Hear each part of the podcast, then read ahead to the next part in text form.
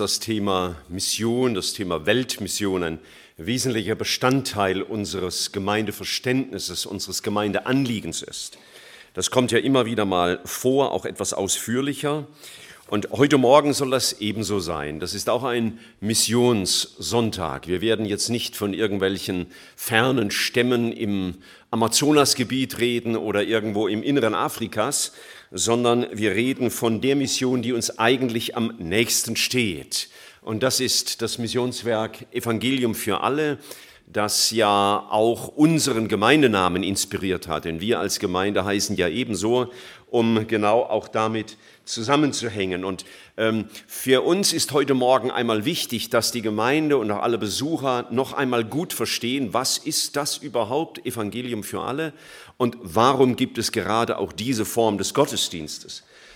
Manche verstehen äh, EFA so, das sind irgendwo verschiedene Gemeinden in Deggendorf und in äh, Friedrichshafen und dann in Salzburg und auch in Stuttgart und irgendwo gibt es dann auch noch so ein Missionswerk, das ja, okay, irgendwas macht. Und viele Gemeinden haben mir erzählt, also EFA ist für mich, ich sage das nicht aus Eitelkeit, sondern eher aus Traurigkeit, EFA ist, wenn Michael Hapte zu Besuch ist.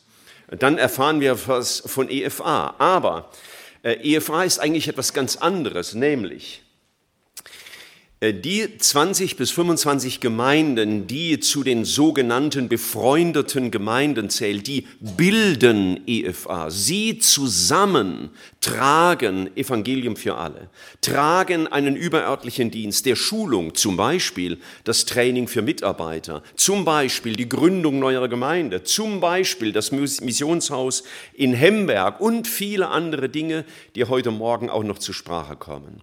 Also wir als Gemeinde und ihr alle TFMler, wenigstens weitgehend, die Gemeinden, aus denen ihr kommt, sind befreundete Gemeinden, die zusammen diese Arbeit Evangelium für alle tragen, mit ihrer Mitarbeit, mit ihrem Gebet, auch zum Teil mit ihren Finanzen, damit das möglich wird. Und, und dieses, diese Arbeit Evangelium für alle hat einige hauptamtliche oder teilzeitliche Mitarbeiter, die im überörtlichen Dienst stehen, die also nicht nur äh, an einem Ort Gemeindearbeit tun, sondern die unterwegs sind, um verschiedenen Gemeinden, die eben zu Evangelium für alle gehören, zu dienen.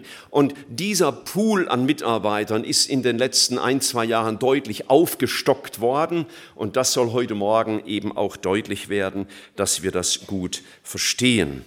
Und vor zwei, drei Jahren, als ich äh, so 57, 58 war, 57, wurde mir bewusst, ich sollte rechtzeitig beginnen, ähm, auch einmal meine Nachfolge in der Verantwortung für dieses Missionswerk einzuleiten. Und das wie es manchmal so ist, es ergab sich, wie es auch in der Bibel steht, dass einige junge Männer, das sind jetzt vor allen Dingen Willi Diegel und Jakob Haddig und Joel Fay, die heute Morgen hier sind, und Nathanael Hamp, der vielleicht jetzt zuschaut über die Kamera. Ich winke mal, denn der liegt mit Grippe leider zu Hause im Bett, der kann nicht dabei sein. Das wird ihm das Herz bluten, wenn er uns hier stehen sieht. Aber die Gemeinde Stuttgart kennt der Nathanael ja. Äh, wer ihn kennt, der kann ihn ja nicht vergessen. Das ist ja fast nicht denkbar. Und diese vier Brüder haben mich in den letzten zwei, drei Jahren unterstützt bei dem Gedanken, was ist die Perspektive für die Zukunft in der Zusammenarbeit dieser Gemeinden und für einen überörtlichen Dienst im Rahmen dieser Gemeinden und für die Gründung neuer Gemeinden. Und das macht dieses Perspektivteam aus, das natürlich auch eine zeitliche Perspektive bietet, denn ähm, ja, ich möchte nicht bis zu meinem 80. Geburtstag die Leitung dieser Arbeit haben. Das soll sich ja Stück für Stück ändern. Und nun sind wir seit Anfang Januar immer wieder unterwegs, auch ab kommenden Dienstag wieder, um diese Gemeinden, die diesen Kreis hier bilden, zu besuchen, ähm, dass die Brüder sich vorstellen können, dass sie die Gemeinden kennenlernen, dass das Anliegen und die Perspektive vermittelt wird in die Gemeinden hinein.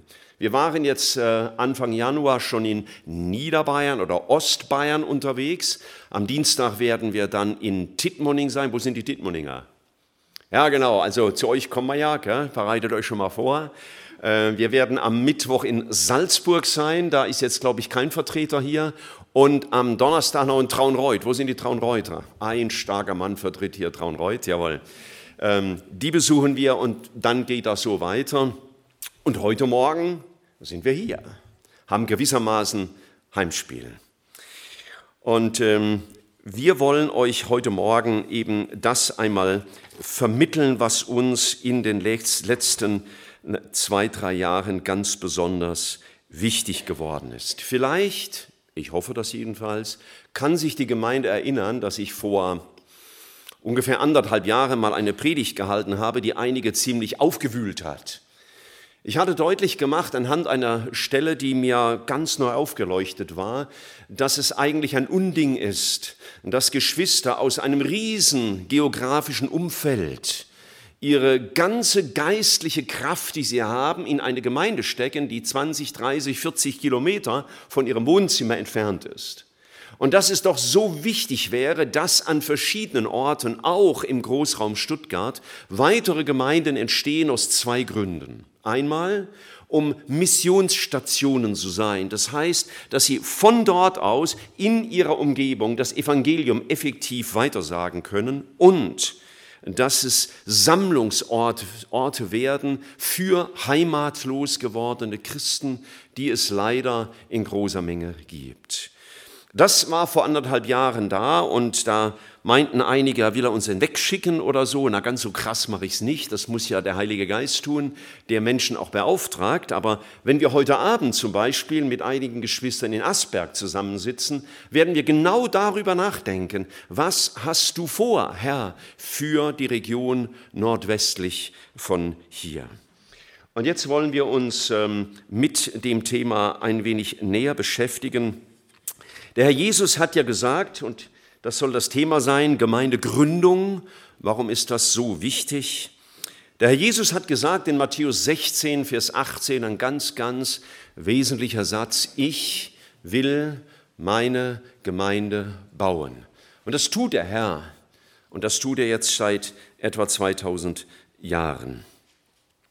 Seine Gemeinde baut er, um Menschen zu sammeln, die er durch seine Gnade errettet hat, die zusammengefasst werden in örtlichen Gemeinden, damit sie ihn gemeinsam ehren und dieses rettende Evangelium wiederum weitertragen an die Welt um sie herum und bis an die Enden der Erde. Gott ist seine Gemeinde sehr, sehr wichtig. Er liebt seine Gemeinde. In der Offenbarung Kapitel 2 steht einmal, dass er der ist, der mitten in seiner Gemeinde wandelt. Wir dürfen also davon ausgehen, heute Morgen er, Jesus, ist durch seinen Heiligen Geist hier mitten unter uns. Und wenn irgendetwas geschieht an unserem Herzen, dann hat er das bewirkt. Und er will, dass Menschen gerettet werden von ihrer ewigen Verlorenheit als Folge ihrer Gottlosigkeit und Sünde und dass sie verändert werden und Jesus ähnlicher werden und ihm die Ehre geben. Das ist der Zweck von Gemeinde Jesu. Und das soll weitergeben.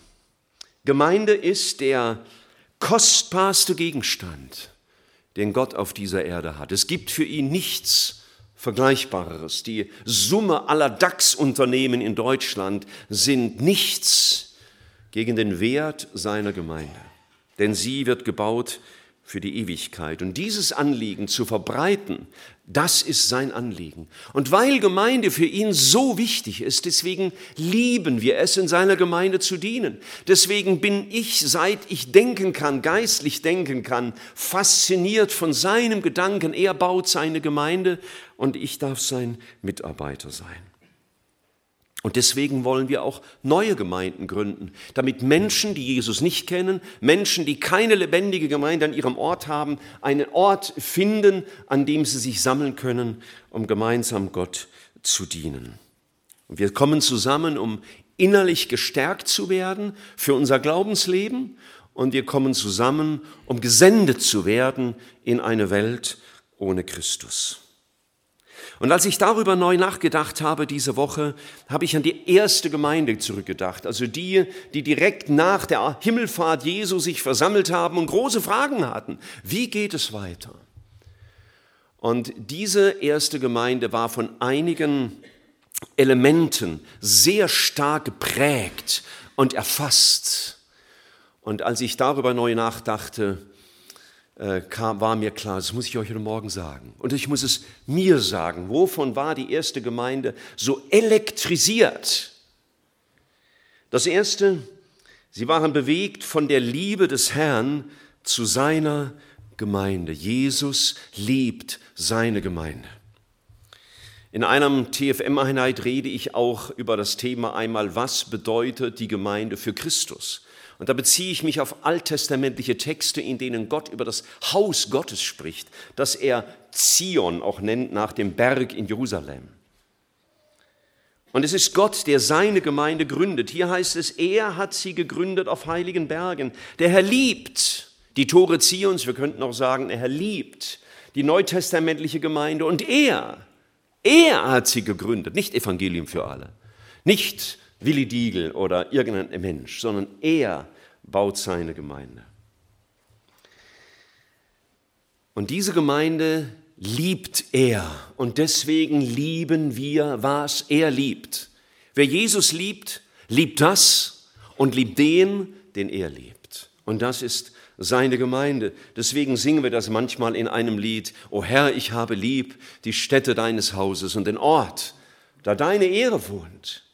Das hat diese erste Gemeinde geprägt. Sie waren erfasst von der Liebe Jesu zu seiner Gemeinde. Und wir lieben ihn. Wir lieben ihn und wir lieben seine Gemeinde, weil er uns und weil er seine Gemeinde zuerst geliebt hat. Welch ein wunderbarer Herr. Diese Gemeinde ist für ihn außerordentlich schön. Ich meine, wir sind in unseren Gemeinden und dann gucken wir manchmal denken, naja, okay, ist schon Gemeinde, aber. Und dann kommt eine lange Liste von Dingen, die uns nicht gefallen. Und hoffentlich nennst du dich zuerst als das, was dir nicht so gefällt in der Gemeinde des Herrn. Aber er sagt, schön erhebt sich die Freude der ganzen Erde, der Berg Zion. Für ihn ist seine Gemeinde schön, weil er sie durch Jesus sieht. Er sieht nicht deine Unvollkommenheit oder die deiner Mitschwester, sondern er sieht Christus, der seine Gemeinde erwählt hat und der sie erhält und zum Ziel bringt. Er steigert das sogar noch und sagt, aus Zion der Schönheit Vollendung erscheint Gott im Lichtglanz. Wenn ich die Weidener fragen würde, ist denn eure Gemeinde in Weiden der Schönheit Vollendung, dann würde der Matthias vielleicht sagen, meine Frau vielleicht, aber unsere Gemeinde sicher nicht. Aber Gott sieht sie so an. Das Schöne an uns ist, dass Jesus unser Erretter, Jesus unser Herr ist, Jesus unser Heil ist. Und deswegen hat Gott Zion erwählt, hat er die Gemeinde erwählt, hat er dich erwählt.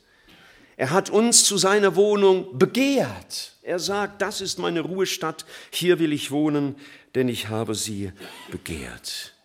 Gott liebt die Gemeinde und diese Liebe zur Gemeinde war das, was die erste Gemeinde antrieb. Sie wussten sich von Jesus geliebt, sie wussten sich von Jesus umgeben, und deswegen liebten sie Jesus und deswegen lieben sie seine Gemeinde. Und das war ihre ganz wesentliche Motivation.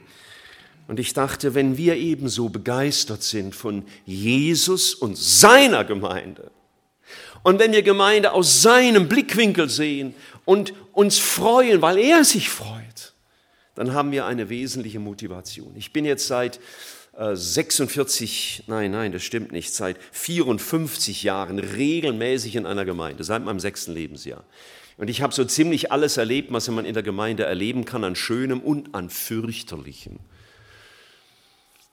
Und ich muss euch sagen, nein, ich darf euch sagen, meine Begeisterung für Gemeinde Jesu wächst immer weiter. Nicht wegen den Unvollkommenheiten, nicht weil wir alle so perfekt sind, sondern weil er sie so liebt. Es war das Erste, was die Gemeinde bewegt hat, was sie motiviert hat. Und das Zweite, was sie motiviert hat, war die Botschaft von der Auferstehung Jesu Christi.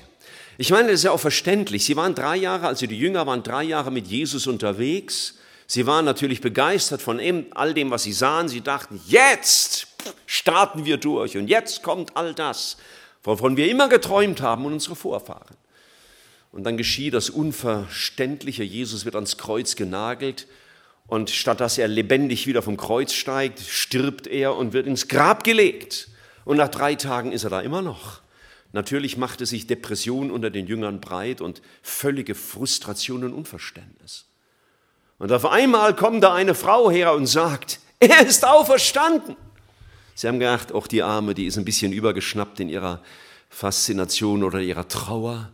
Aber es ist wahr gewesen, Jesus war auferstanden und er begegnete ihnen, er trat durch die geschlossenen Türen und sagt, schau dich bin's.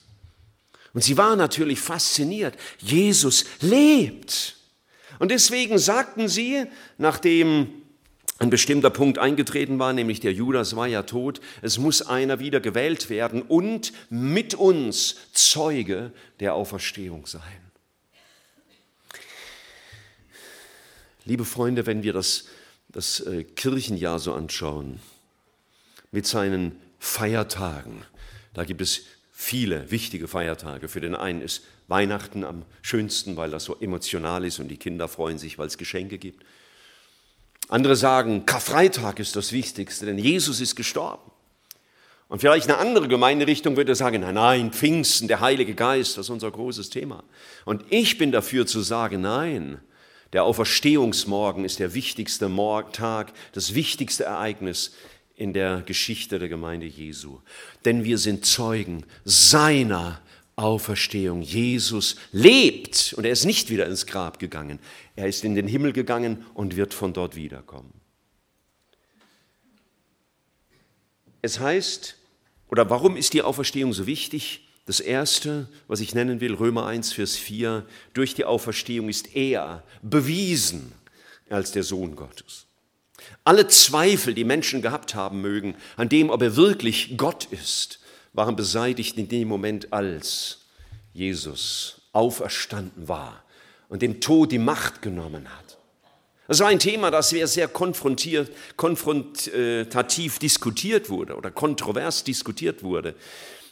Und man hat es versucht zu leugnen und den Christen den Vogel zu zeigen. Aber es ist die Wahrheit. Er ist bewiesen als der Sohn Gottes durch die Auferstehung. Und die Auferstehung hat eine gewaltige Wirkung auch für mich.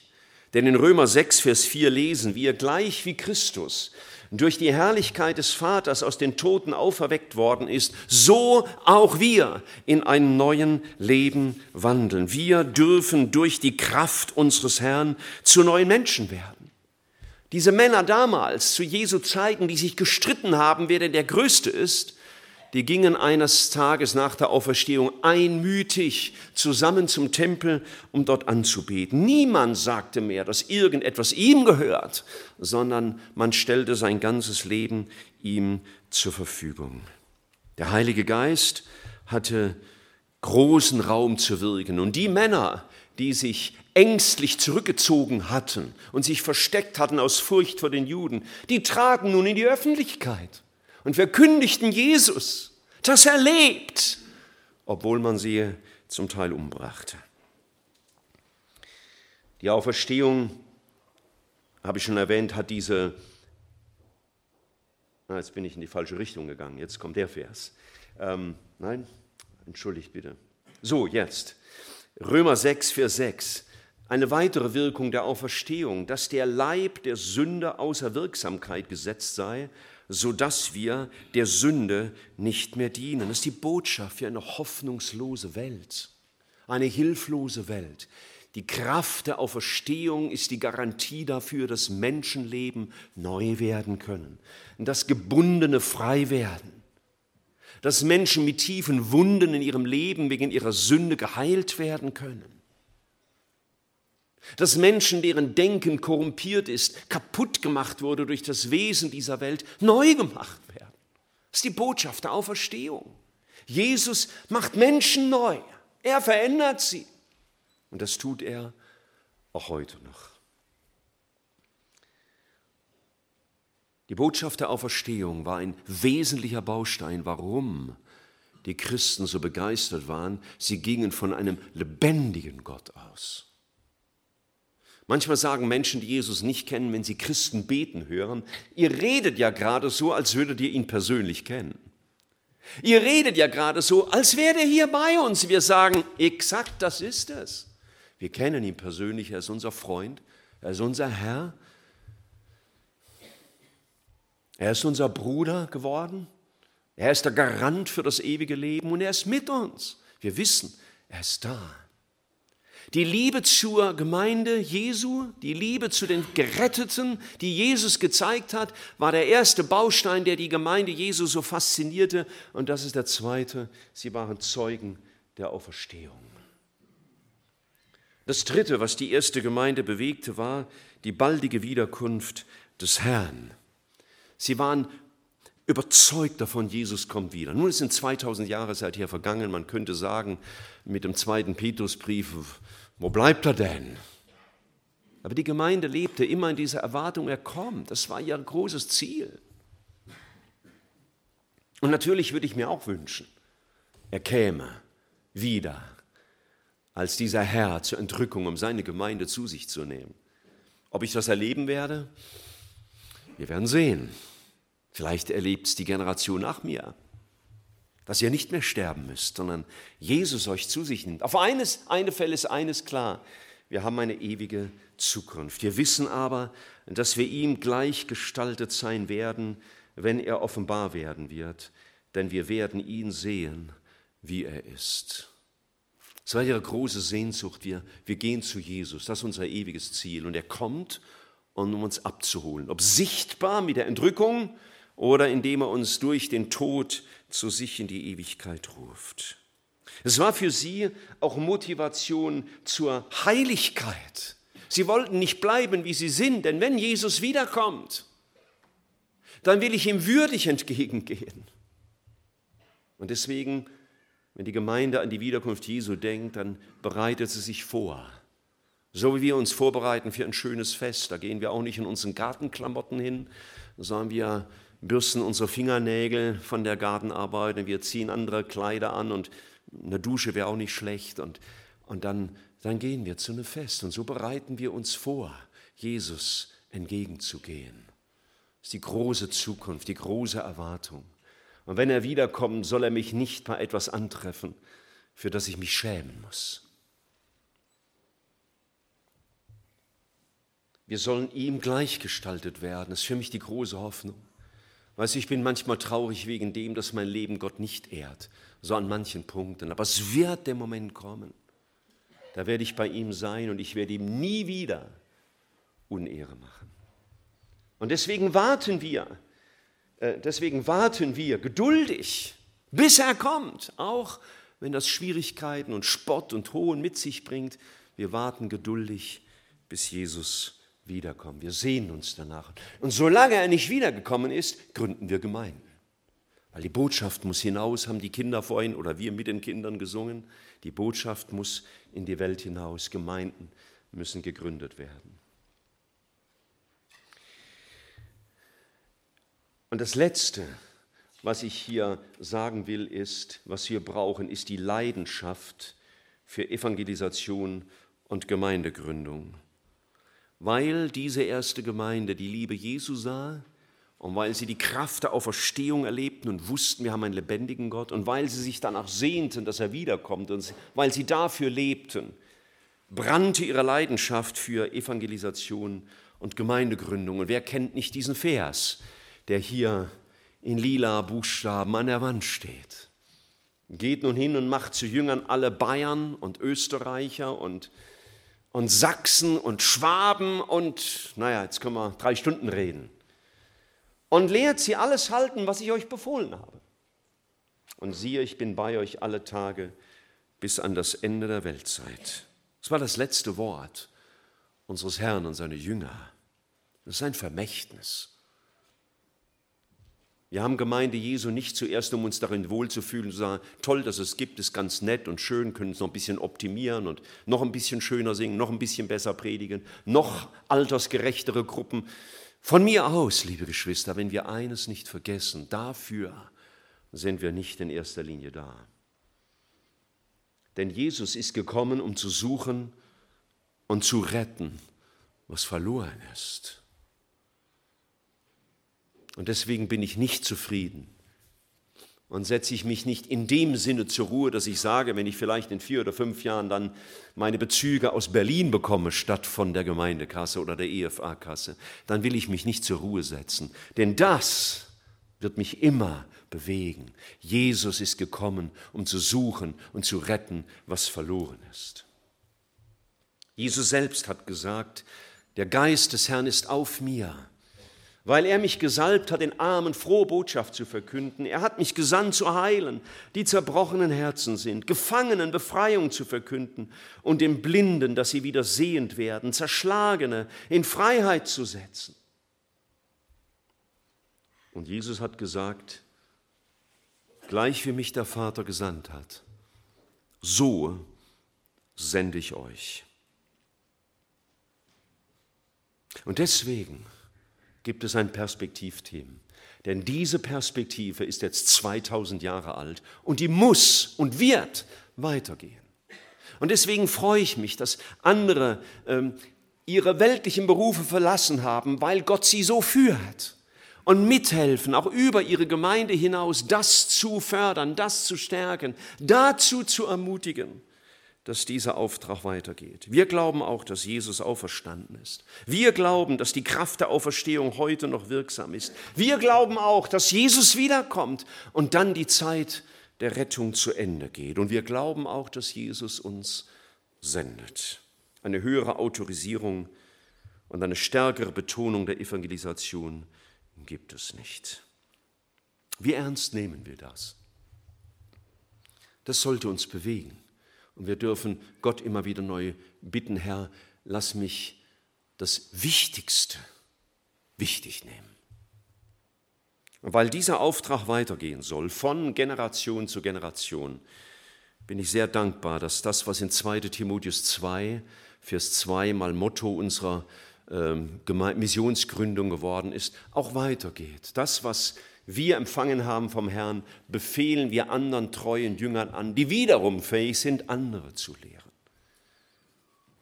Und ich möchte euch sehr bitten, auch für diese vier Brüder, die heute Morgen zu Wort kommen, einer wird halt durch einen vertreten wegen seiner Krankheit, dass ihr ihr Anliegen versteht und dass ihr das aufnehmt und mittragt, weil dieser Auftrag weitergehen muss. Ich glaube, meine Generation muss Menschen erkennen, die Gott berufen hat. Wir müssen sie zurüsten für ihren Auftrag. Wir müssen sie ermutigen und lehren und wir müssen sie einsetzen und gehen lassen. Und diese Leidenschaft für Gemeinde vermitteln. Ich hoffe, dass Willi und Jakob und Joel und Nathanael diese Leidenschaft teilen. Und ich weiß, dass sie sie teilen für seine Gemeinde, für sein Werk. Und ich hoffe, wir als ganze Gemeinde würden das teilen. Und das ist das Anliegen, was wir heute Morgen äh, euch weitergeben wollen. Ja, das war nochmal die Zusammenfassung. Und das wurde uns dann irgendwann bewusst. Diese Botschaft muss weitergehen, wie ein Kreislauf, ja, der weitergeht. Gemeinden entstehen, das seht ihr unter dem Stichwort 1. Gemeinden entstehen, sie werden gegründet. Sie werden langsam gefestigt, sie konsolidieren sich, sie versammeln sich regelmäßig, die verschiedenen Dienste prägen sich aus.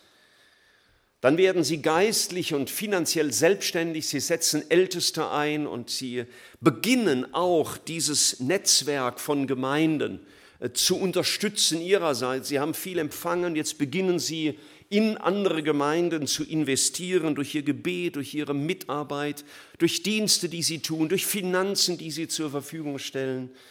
Und dann, und das ist, was uns ganz besonders beschäftigt, muss die Nummer vier kommen. Gemeinden sollen handlungsreif werden, das heißt, dass sie das, was sie empfangen haben, multiplizieren, weitergeben an andere Gemeinden und das in ihrer Region neue Gemeinden entstehen. Das ist uns äh, zentral wichtig geworden. Und was nun der Auftrag der einzelnen Mitarbeiter ist, das werden Sie uns jetzt gleich vorstellen. Aber bevor wir das tun, möchte ich noch einmal kurz beten, auch als unsere gemeinsame Antwort auf Gottes Wort. Wir neigen uns zum Gebet. Wir beten dich an, Herr Jesus, dass du Gemeinde so sehr liebst, dass du dein Leben für sie gelassen hast. Wie könnten wir die Gemeinde nicht lieben? du bist auferstanden und lebst und hast Acht auf uns. Wie könnten wir leben, als gäbe es dich nicht? Wie könnten wir nicht voll Glauben und Zuversicht sein, dass du als der lebendige Gott handelst? Und du kommst wieder. Und wie könnten wir dich nicht erwarten und nicht leben mit der Perspektive, du kommst? Lass uns dafür brennen. Danke, dass du uns jetzt auch weiter begegnen willst. Ich bitte dich, hilf uns dieses Anliegen, dass du uns als Evangelium für alle, als Zusammenarbeit von Gemeinden, was du uns aufs Herz gelegt hast, dass wir das alle miteinander tragen und dadurch lernen. Danke dafür. Amen. Und wenn ihr nach Hause geht nachher, dann hoffe ich nicht, dass ihr sagt, die EFA-Mitarbeiter haben berichtet, sondern unsere Ehefamilie Die sind ja unsere Leute, für uns und von uns. Die haben berichtet. Und der Erste, der jetzt nach vorne kommt, der kann es schon gar nicht erwarten. Das ist der Jakob Haddig. Ja, Jakob, schön, dass du auch mal wieder da bist. Warst lange nicht in unserem Gottesdienst. Sie waren es früher gewohnt, dass er hier ist. Nun ist er schon sieben Jahre in der Pfalz. Schön, dass er und Magda da sind und mit ihren Kindern. Herzlich willkommen. Ja, guten Morgen. Nicht ganz sieben Jahre, Michael. Also ich glaube, es sind fünf, fünfeinhalb sind es jetzt. genau. Etliche von euch kenne ich noch, aber lang nicht alle. Also es ist tatsächlich schon ein paar Jahre her. Ich habe äh, ab 2006 sieben Jahre lang hier in Stuttgart gewohnt, habe in der Zeit auch meine Frau Magda kennengelernt hier in der Gemeinde, damals im Kreis junger Erwachsener. Mittlerweile sind wir ja jetzt seit etwas über fünf Jahren in der Pfalz, in Freimersheim. Kennen die meisten von euch wahrscheinlich nicht. Freimersheim ist ein relativ kleiner Ort, etwa 1000 Einwohner. Ähm, aber wir sind echt dankbar, da mit Gemeinde gestalten zu dürfen, mitarbeiten zu dürfen. Ich bin dort zu 70 Prozent in der Gemeindearbeit aktiv und 30 Prozent meiner Zeit etwa investiere ich für EFA und mache das im Bereich des Training für Mitarbeiter. Also das ist ja auch genau das, was heute oder an diesem Wochenende hier stattfindet, das TFM Praxis. Das TFM Praxis ist ein Bereich, der wahrscheinlich den meisten von euch bekannt ist, also ein äh, Zweig, den es seit 2006 gibt. Ich war damals im zweiten Jahr mit dabei, also bin im zweiten Jahr 2007 eingestiegen. Da geht es drei Jahre lang, besucht man äh, praktische Themen zu, äh, ja, zur Mitarbeit in der Gemeindepraxis. Das ist also der erste Zweig vom Training für Mitarbeiter. Dann der zweite Zweig ist das TFM Bibelkunde. Da besuchen Teilnehmer zehn Monate hinweg, also äh, die treffen und arbeiten zu Hause für sich selbst das äh, einmal die Bibel komplett durch, von 1. Mose bis zur Offenbarung. Ich bekomme gerade mit, wie das äh, so läuft, weil meine Frau da selbst als Teilnehmerin gerade mit, äh, das mitmacht. Bisher kannte ich es immer nur von der Lehrerseite, sage ich mal. Und es gibt jetzt im dritten Jahr das TFM Theologie. Warum machen wir das, das TFM? Ich kann natürlich jetzt lang erzählen, was alles so stattfindet, aber wichtig ist, warum machen wir das? Wir machen das genau deswegen, Michael hat es erzählt, es ist uns ein Anliegen als Evangelium für alle, dass Gemeinden gefördert werden, dass sie ein Anliegen haben, nicht nur sich um sich selbst zu drehen, sondern vorwärts zu gehen, weiterzugehen, weiterzukommen und sogar selbst sich einzubringen im Bereich Gemeindegründung. Das kann dadurch geschehen, dass eine Gemeinde selbst das Ziel hat und sagt, wir möchten eine Gemeinde in unserer Umgebung gründen. Das kann aber zum Beispiel natürlich auch dadurch geschehen, dass sie einzelne Mitarbeiter senden. Es kann dadurch geschehen, dass sie, äh, geschehen, dass sie sich finanziell einbringen. Aber ganz grundlegend dafür ist eben, dass gesunde Gemeinden da sind und Mitarbeiter da sind, die Gemeinden prägen. Und deswegen machen wir das Training für Mitarbeiter und freuen uns, dass ja, das Wochenende, gerade äh, auch wir an so einem Wochenende da sein dürfen und ihr das ja auch als Stuttgarter praktisch erlebt und auch unterstützt. Also an der Stelle natürlich herzlichen Dank für das, was ihr mit dazu beitragt, das, was ihr leistet, damit das geschieht, dass Mitarbeiter ausgerüstet werden. Ich habe jetzt von drei Bereichen gesprochen, von drei TFMs, müsste eigentlich direkt dazu sagen, dass es fast ab Sommer nur noch zwei sind, weil einer davon äh, eingestellt wird. Es ist so, dass äh, das TFM Praxis und das TFM Bibelkunde sehr, sehr gut laufen. Und wir sind dankbar für viele Jahre, äh, in denen schon das TFM stattfinden durfte. Beim TFM Praxis waren ja einige heute Morgen vorne gestanden. Das sind nicht alle, die in dem Programm sind. Also da gäbe es schon noch ein paar, die äh, dazugehören würden. Beim TFM Bibelkunde ist es auch so, dass es jetzt äh, ins äh, fünfte Jahr geht im Sommer und es eigentlich ja noch ein halbes Jahr hin ist bis dahin oder über ein halbes Jahr. Es gibt aber schon die ersten Anmeldungen auch wieder dafür und wir freuen uns, dass das ein Anliegen ist, dass Mitarbeiter in Gemeinden Gottes Wort kennenlernen möchten und äh, ja, sich äh, damit persönlich beschäftigen wollen. Das hat bisher in allen Jahren immer die, äh, die höchste Teilnehmeranzahl erreicht, die wir uns festgesetzt haben, von 30. Also es ist durchaus schon öfter vorgekommen, dass wir Teilnehmern sagen mussten, wir würden gerne, aber der Aufwand ist für uns auch recht hoch, weil das Ganze ja betreut wird äh, von Tutoren und von Mentoren und deswegen 30 ist unsere Höchstanzahl. Beim TFM Theologie war das leider nicht der Fall. Wir sind dankbar für die drei Jahre jetzt, wo das stattfinden durfte, haben auch positive Rückmeldungen bekommen von den Teilnehmern. Also haben nicht das Gefühl, dass wir jetzt äh, da etwas falsch gemacht haben, aber trotzdem das realistisch zu betrachten, äh, als wir das gemacht haben, haben wir gesagt, eigentlich läuft es nicht so, wie wir uns das gewünscht hätten.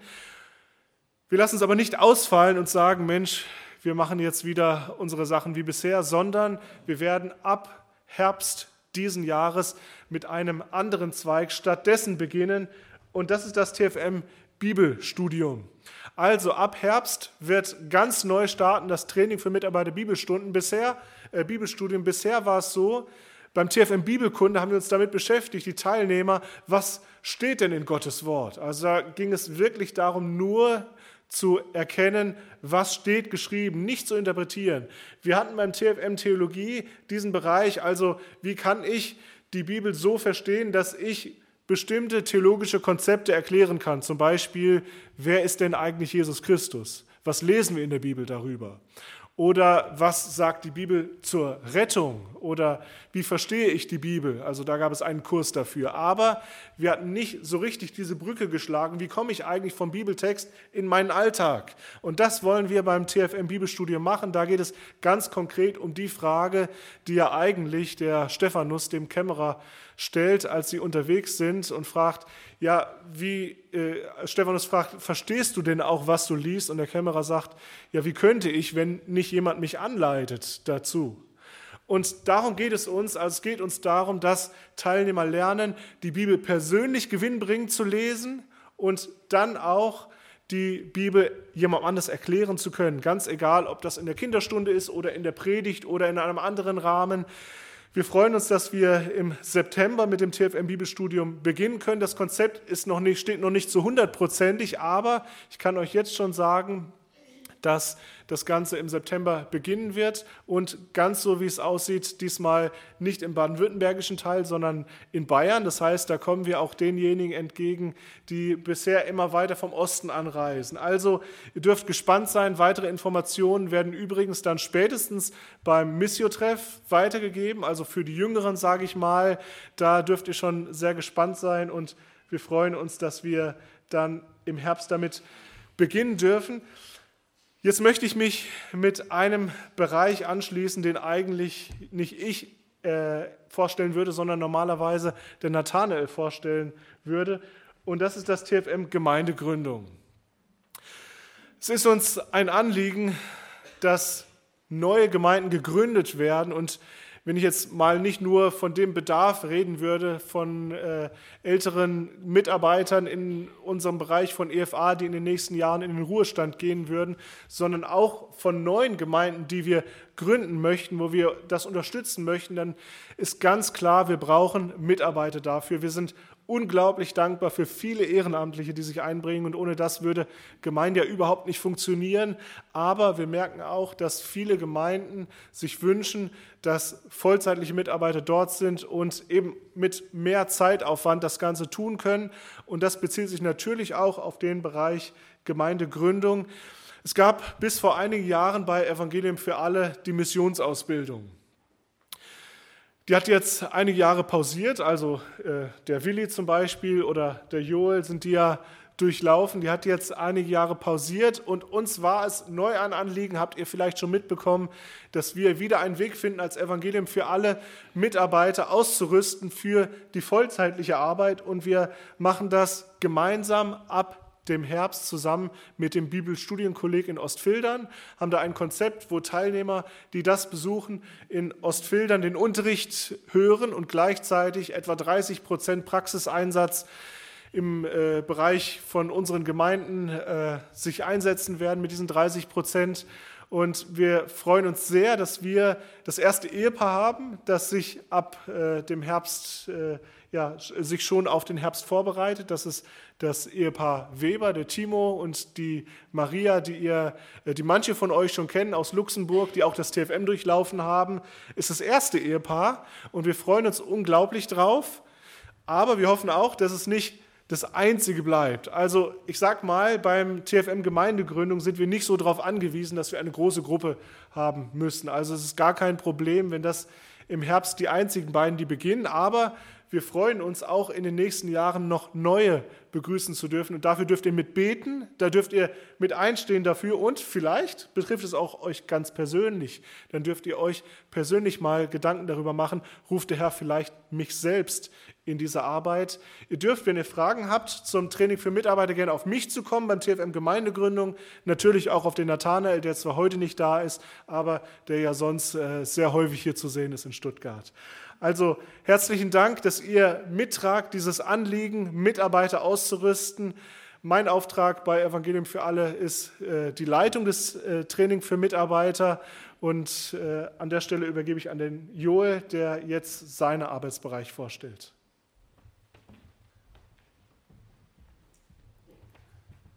Ja, guten Morgen, liebe Geschwister. Ähm, mein Name ist Joel Fey. Ich bin froh, dass ich die letzten Jahre euch und ihr mich sehr gut kennenlernen durftet und dass ich jetzt einiges auch sagen darf, wie es gekommen ist, dass ich bei Evangelium für alle jetzt hier mit im Perspektivteam sein darf.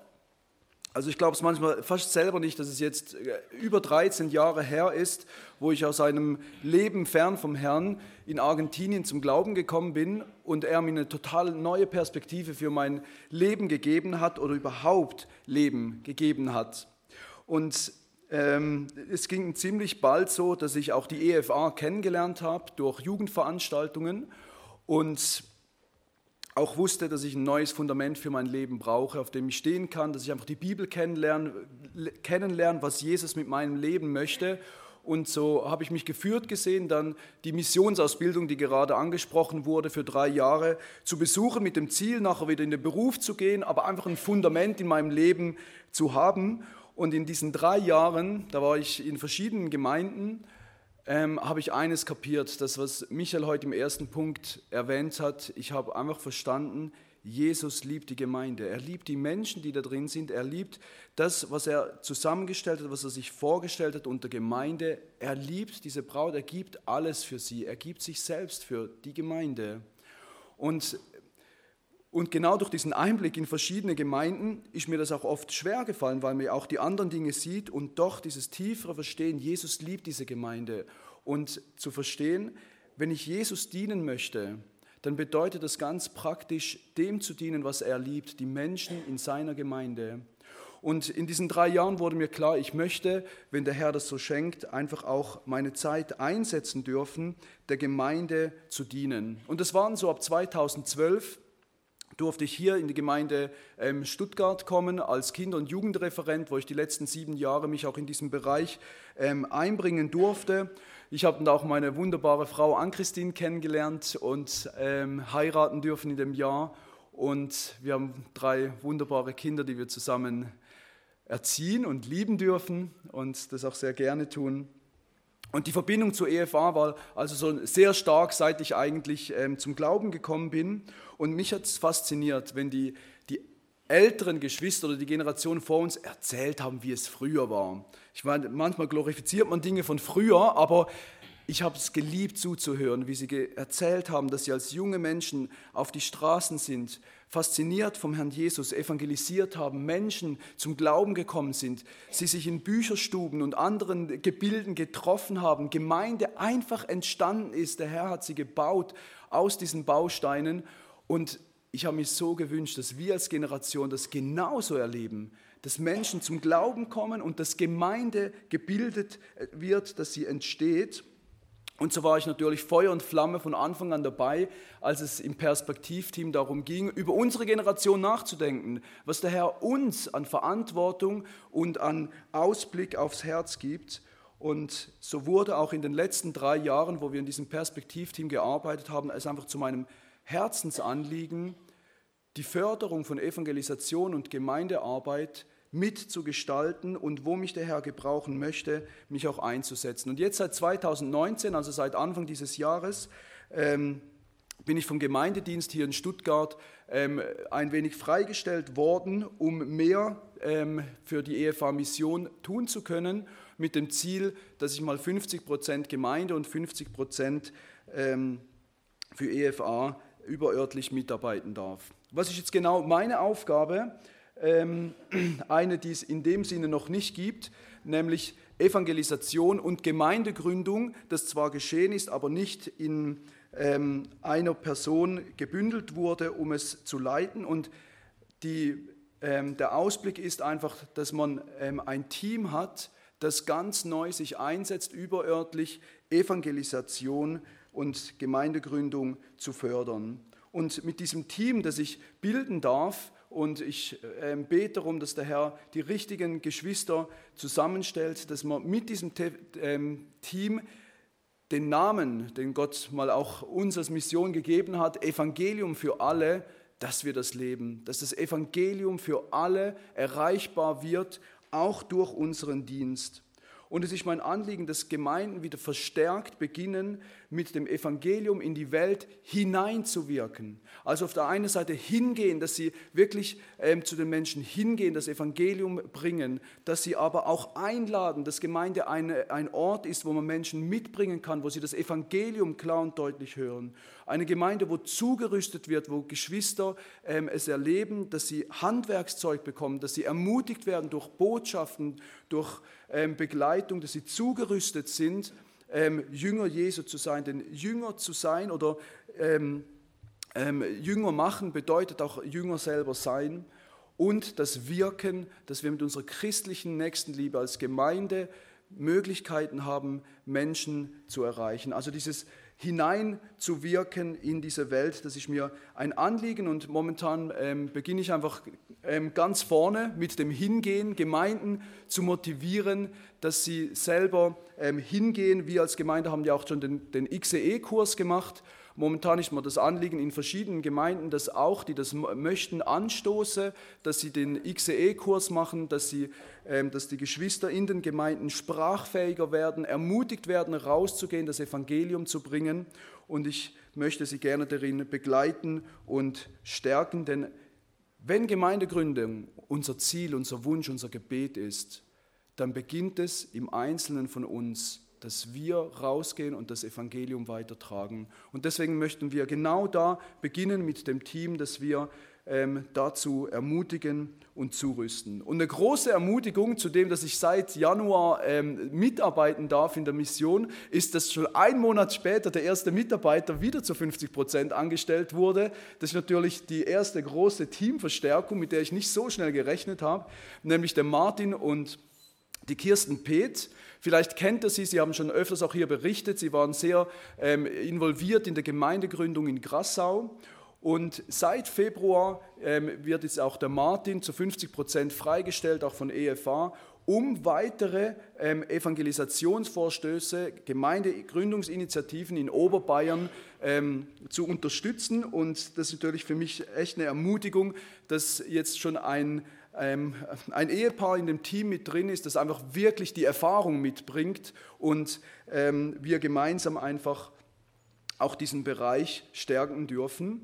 Wenn ihr nicht genau wisst, wo das ist, das Chiemgau, ähm, dann könnt ihr euch mal vorstellen, der ganze Punkt dort oben links, das ist Stuttgart, dann kommt Ulm, Augsburg, München, Rosenheim, ich weiß, das ist schon sehr weit weg. Und da rund um den, um den Chiemsee, das Gebiet, das ist ähm, der Chiemgau ähm, um den Chiemsee-Raum. Und da gibt es einen Ort, die heißt ähm, Sixdorf. Und da hat der Herr schon eine kleine Türe geöffnet. Und der Martin wird jetzt ähm, ab diesem Monat einfach ganz verstärkt schauen, wie diese geöffnete Tür, wie sie sich weiter bewegt, indem erste Initiativen sind, dass er auch über eine Webseite versucht, Christen im Chiemgau Möglichkeiten zu geben, sich irgendwo zu versammeln und dabei auch einen kleinen ähm, Kreis in Siegsdorf einfach bekannt zu machen, dass es zur Anlaufstelle wird. Er besucht ähm, 200 Haushalte ähm, über längere Monate mit ähm, indem das er Schriften einwirft und die Haushalte nachher besucht, um einfach zu schauen, was hat der Herr hier die letzten Jahre schon vorbereitet. Und wir sind, dürfen einfach mitbeten und mittendrin sein von Anfang an, das zu begleiten. Und so ähm, habe ich einfach noch drei Gebetsanliegen für diesen neuen Dienstbereich, der aufgeht. Ähm, erstmal bitte ich wirklich ähm, um Weisheit. Weisheit was Gott vorhat, dass er jetzt diese neue Kraft freisetzt. Und was wirklich zu tun ist, dass ich hinhören kann, was der Herr möchte, aber dass ich auch hinhören kann, was Gemeinden wirklich brauchen. Dann bitte ich um ein ungeteiltes Herz, natürlich in erster Linie die TFMler, Sie haben das ganze Wochenende gehört, dass es natürlich die Nähe zum Herrn das Allerhöchste ist, aber ich meine auch ein ungeteiltes Herz, ähm, wer mich kennt und weiß, dass 50 Prozent Gemeinde lieben und 50 Prozent überörtlich, dass das auch eine innere Zerreißprobe ist, ähm, da dürft ihr auch dafür beten. Und das dritte Anliegen, einfach dieses Team, dass der Herr die richtigen Brüder und Schwestern irgendwie zusammenstellt, dass wir Evangelisation und Gemeindegründung wesentlich mit unterstützen dürfen, so wie es der Herr uns vorbereitet und schenken möchte. Soviel zu meinem neuen Aufgabengebiet. Der Willi wird jetzt von seinem Aufgabengebiet ähm, reden, das nicht ganz so neu ist, aber genauso wichtig.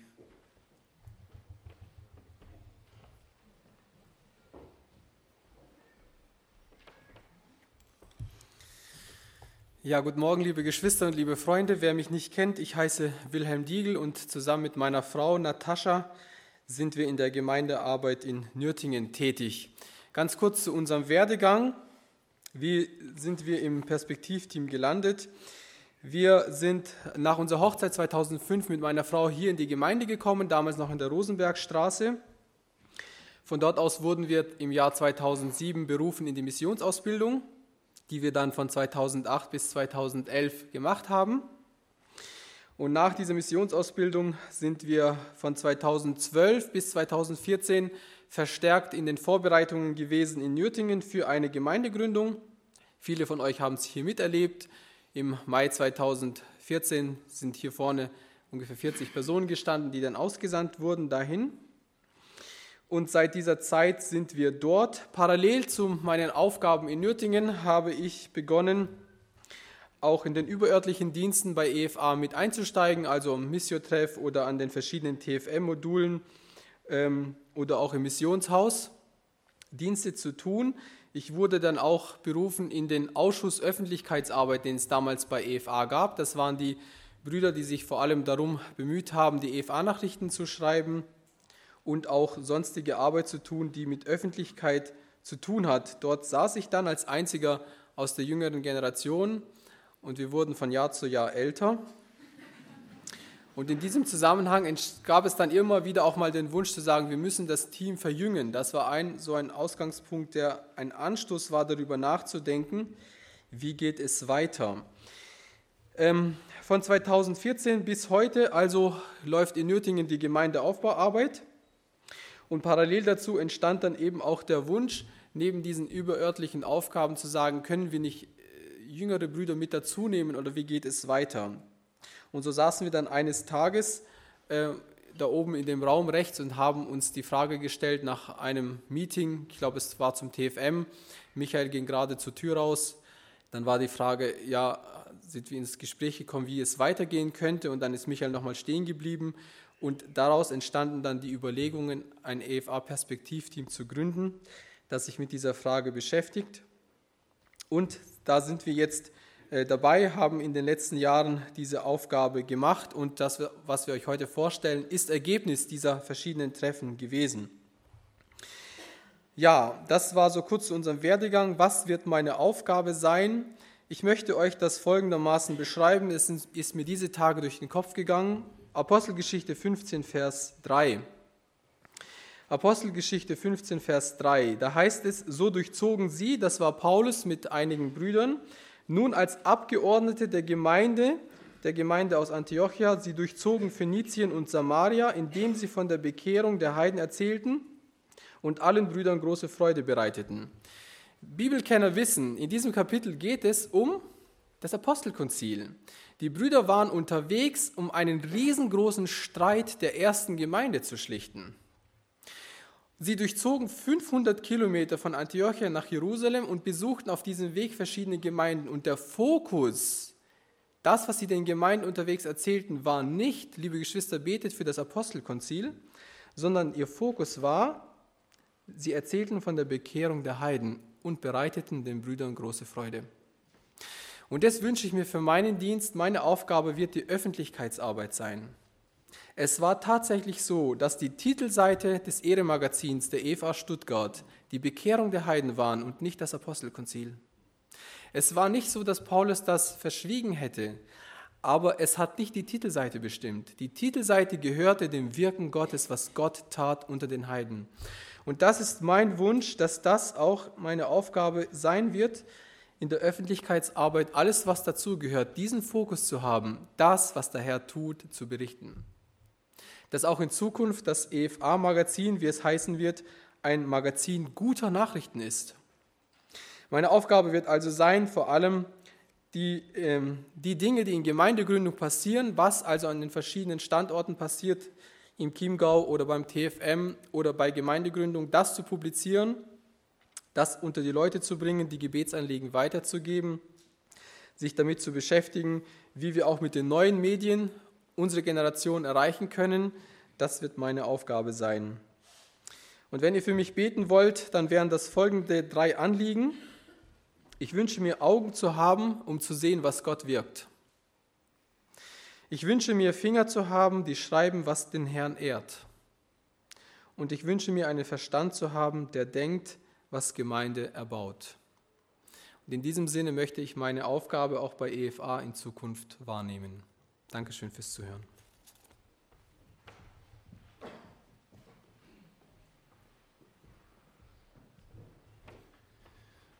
Ich weiß nicht, ob ihr euch jetzt fragt, na, wenn die tüchtigen jungen Männer so viel tun, äh, was macht der Michael überhaupt noch?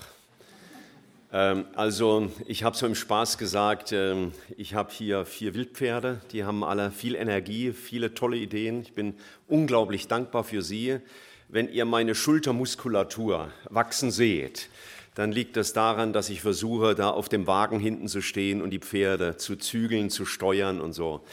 Und das sind manchmal sehr spannende Besprechungen schon gewesen, aber wir haben es in der Regel gut vertragen.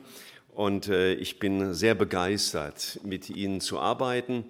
Also meine Aufgabe wird es für die nächsten zwei, drei Jahre sein, das Ganze noch ein bisschen zu begleiten, jedem auch in seinen Bereich gut hineinzuhelfen, äh, zu koordinieren. Ich werde weiterhin auch viel unterwegs sein, auch in Gemeinden, die Beratung brauchen, auch für andere Themen, die die Brüder vielleicht im Augenblick noch nicht so abdecken werden. Äh, das wird so meine Aufgabe sein. Ich hoffe auch freier zu werden äh, zu Diensten, für die ich jetzt noch keine Zeit habe, weil mich die EF-Arbeit einfach zu stark noch bindet. So, das wird mal das Wichtige sein. Und wir danken, wenn ihr einfach an uns denkt, auch in dieser ganz spannenden Phase, auch dieser überörtlichen Arbeit von Evangelium für alle, dass das gelingen kann. Und ich möchte dir einfach sagen, davon bist du Teil. Du gehörst zu einer dieser Gemeinden oder besuchst sie, du darfst davon profitieren als Teilnehmer beim TFM oder beim Besuch einer Freizeit in unserem Missionshaus in Hemberg. Das ist ein wesentlicher Bestandteil auch unserer EFA-Arbeit. Du darfst ähm, auch mithelfen bei Gemeindegründung. Ich meine, wenn angenommen in Asperg tatsächlich eine Gemeindegründung starten sollte, dann hindern wir dich nicht, dorthin umzuziehen und mitzuhelfen, dass Gemeindegründung vorangeht. Du darfst mitbeten für die verschiedenen Aufgaben, du darfst mit auch spenden, damit diese Arbeit auch möglich wird und noch weiter wachsen kann. Und zum Schluss noch eine wichtige Einladung. Äh, Ende Mai ist wieder Christi Himmelfahrt, wie jedes Jahr, und immer an Christi Himmelfahrt seit beinahe hätte ich gesagt, seit Menschen gedenken, aber so lange noch nicht. Aber seit über 30 Jahren haben wir die EFA-Konferenz, die jetzt seit wenigen Jahren auch hier in diesem Raum stattfindet. Und im Rahmen dieser Konferenz wird es besonders gehen um diesen Generationswechsel und sollen diese vier Brüder auch offiziell berufen werden in die Verantwortung, die sie jetzt schon zu tragen begonnen haben. Und es wäre daher eine Riesenermutigung für mich, und für Sie, wenn ihr dabei wärt. Ähm, ich ahne zwar, wenn ihr alle kommt und all die, die noch sagen, sie kommen äh, werden, wollen auch noch kommen, dann machen wir es ganz einfach, nehmen alle Stühle raus und ihr steht, kein Problem, macht man China immer so und dann haben wir richtig Platz. Also scheut euch nicht zu kommen, im Gegenteil, nehmt an diesem Tag teil. Wir haben auch ein schönes Kinderprogramm vorbereitet, nicht nur in den Bibelarbeiten und Missionsgeschichten, es wird auch draußen tolle Spielgelegenheiten geben für sie und zum ersten Mal wollen wir versuchen, dass sogar was zum Essen gibt. Wir wollen es mal ausprobieren, gute Hotdogs oder so irgendwas wird es geben, damit wir einen schönen Tag miteinander verbringen können und die Familien, auch gerade die Kinder, sich nicht nur wohlfühlen, sondern in den Gedanken von Missionsarbeit hineingeführt werden. Danke also, wenn ihr diesen Tag äh, einplant, in eurem Kalender rot markiert und an diesem Tag mit dabei seid. Das war es von unserer Seite, was wir euch wichtig machen wollten aus dem Wort Gottes, was wir euch wichtig machen wollten aus unseren verschiedenen Arbeitsbereichen. Und wenn ihr weitere Fragen habt, äh, wir sind gleich dort hinten in der Ecke zu finden. Nehmen wir ein paar Stühle weg, da stehen unsere Roll-ups, wie man das neue Deutsch sagt. Das sind die älteren, die neueren stehen im Foyer draußen, glaube ich. Gell? Jawohl. Und ähm, dann werden wir noch Zeit haben, miteinander zu sprechen und auch offene Fragen zu klären. Und damit übergebe ich, ach, soll ich gleich? Okay, okay, ich wollte gerade wieder zurückgeben. Ja, da freut sich einer, dass Schluss ist. Ja, ja, ihr dürft mit aufstehen. Wir wollen zum Schluss noch zusammen beten.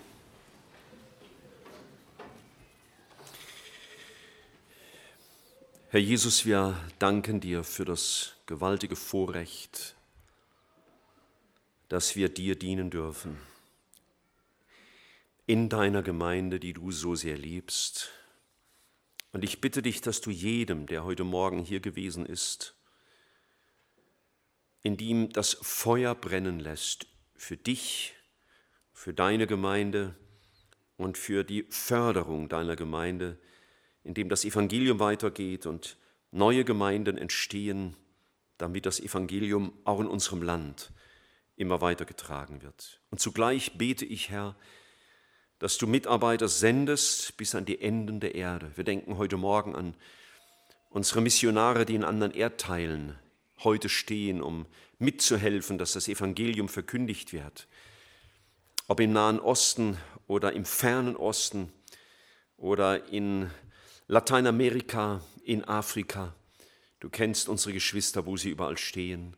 Und wir bitten dich, Herr, sende Weiterarbeiter in die Ernte. Ich bitte dich für die Runde der TFM-Teilnehmer und ich bitte dich für viele andere, die hier sind, dass du zu ihren Herzen redest und ihnen deutlich machst, was du mit ihrem Leben vorhast. Und du hast gesagt, wir sollten dich bitten, dass du Arbeiter in die Ernte sendest. Und darum bitte ich dich, dass Menschen ihren, ihre Freizeit zur Verfügung stellen, aber ich bitte auch, dass Menschen berufen werden, die ihre weltlichen Berufe, Berufe äh, zurücklassen, wie damals die Jünger ihre Netze und sich zur Verfügung stellen mit ihrer ganzen Zeit, mit ihrer ganzen Kraft für die Verbreitung des Evangeliums. Herr, darum bitten wir dich, und äh, wir wollen im Glauben erwarten, dass du weiter antwortest. Danke für die Ermutigung durch Martin und Kirsten. Danke für die Ermutigung durch Timo und Maria. Und wir glauben, dass du auch weiter Menschen berufst zu deiner Ehre. Und lass uns darin treu sein und handeln, bis du wiederkommst. Dafür beten wir dich an, Herr. Amen.